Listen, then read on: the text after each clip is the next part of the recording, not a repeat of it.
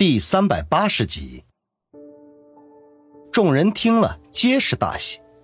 在等袁康后续消息的时候，老段的手下传回来新消息，所有指向都是那辆黑色的北星现代商务。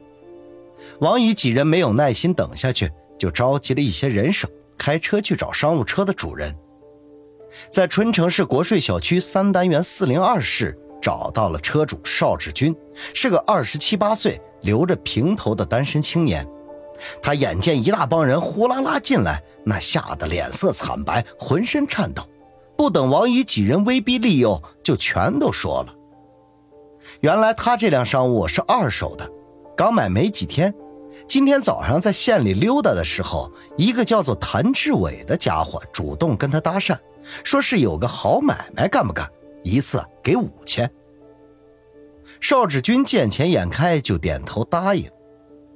结果叫谭志伟的家伙就带着他在一条胡同里蹲坑，另外还有些人藏在胡同的岔路里。等几个长得特别带劲儿的女人经过的时候，那些先前藏好的人就呼啦一下上去，三两下就把人抓了，塞进了车里。然后由谭志伟带路，带着他去了市郊一座废弃了十几年的棉纺厂里。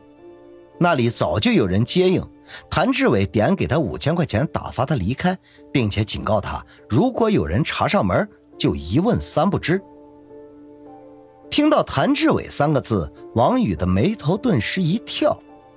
邵志军见王宇等人都杀气腾腾的，其中还有个穿制服的。早就吓得找不到东南西北，赶紧把一叠大红票子拿了出来。大哥，大哥，我错了，我不该财迷心窍，各位大哥，千万不要杀我呀！王宇几人看他那副熊模样，都是忍俊不禁。还是叶小楠说道：“谢谢你给我们提供线索，如果因此能够把人救出来，会考虑给你量刑的。”邵志军一听，顿时瘫坐在地上。这没想到，为了区区五千块，就要去坐牢，这大好的青春就要在铁窗下度过了。想到伤心处，忍不住鼻涕一把泪一把的大哭了起来，恨爹娘没给他创造个好环境，也恨自己没能耐，还学人家买汽车。王宇几人大摇其头，也懒得理他，赶紧下楼，直奔那座废弃的棉纺厂。结果刚从单元里出来，就和前来的警察们碰了面。带头的那位副局长王宇认识，两人打了声招呼就擦肩而过。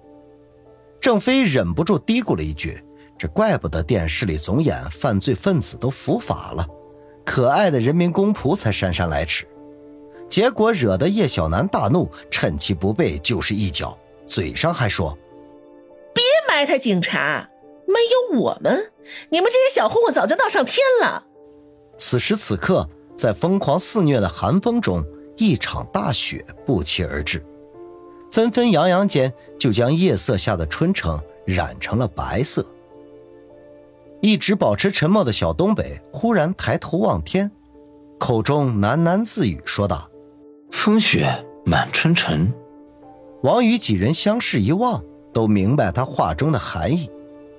城郊棉纺厂已经荒废了十多年之久，最辉煌的时候养活上千工人、数百家庭，曾经是春城市主要的经济支柱。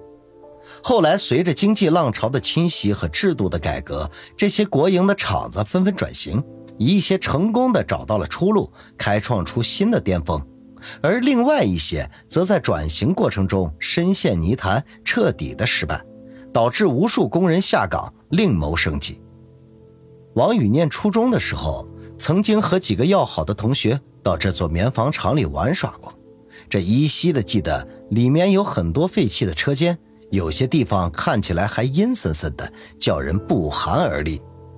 那些地方对于那时候的他来说，就是禁地，无人敢于涉足。此时风雪交加，银蛇乱舞。整个棉纺厂笼罩在黑暗当中，那些昔日高耸的厂房此刻已经坍塌成废墟，只有小部分的车间还完好无损。冷眼看去，就像蛰伏在黑夜里的一只恶鬼，只要有人进去，势必就会成为他的腹中餐。一辆辆小车的头灯照射进厂区里，更显得鬼影重重、阴森可怖。老段，你们留下守在门口，我们几个进去。要是放在几年前，王宇肯定没有胆气在夜晚进入这座棉纺厂。可是此刻，他却没有丝毫畏惧。除去自己的女人可能被关在这里之外，他早就练出来一身胆气，根本就无所畏惧。老段点点头说道：“王先生，你放心。”王宇点点头，就和郑飞等人鱼贯而入。不管这里有没有人，他们都要去查探一番，毕竟这是找到女人们的唯一线索。叶小楠脸色有些发白，犹豫了一下，还是一咬牙跟了上去。这时候，路边的荒草里响起了一阵吱吱吱吱的耗子叫声，然后刷刷的窜上公路，逃之夭夭。在同一个时间里，某小区某单元五零五室，一个光着膀子、穿着三角裤头、脑门上有道刀疤的家伙，正在拿着酒瓶，不时的猛灌一口，看着电视。身后的浴室里传来哗哗的水流声，透过磨砂玻璃。可是朦胧的看到一个曲线玲珑的女人在里面洗澡，妈逼的，洗个澡都这么磨叽！刀疤青年不耐烦的骂道。这时候，放在茶几上的手机叮铃铃的响了。刀疤青年拿起手机接通，那头传来了一个兴奋的声音：“小光哥，你真是料事如神！”哎他们真的去那间棉纺厂了。哼哼，这次让振飞好看。还有那个毛都没长齐就学人家当老大的王宇，等老子干掉他，就找李飞邀功去。刀疤青年得意的大笑起来。哈哈哈！谭政委，给我继续注意他们的动向，事成之后少不了你的好处。哈哈，多谢小光哥。电话那头顿时就是一阵谄媚的溜须拍马。这个刀疤青年自然就是郑飞的死对头钟晓光了。他得意的挂断电话，后面一双白嫩嫩的胳膊就伸了过来，环住了他的脖子。一个娇滴滴的声音随之响起：“小光哥，什么事儿这么高兴啊？”钟晓光扭过头去，在身后女人美艳的脸颊上拍了拍，说道：“男人的事情你少问，你应该做的事情就是把老子服侍舒服了。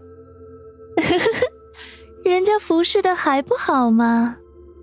女人咯咯娇笑，从沙发后面转了过来。哼哼，我可不怎么满意，洗个澡洗了半个点，不知道老子虚火上身吗？钟晓光骂道。女人呵呵一笑，就蹲下身去。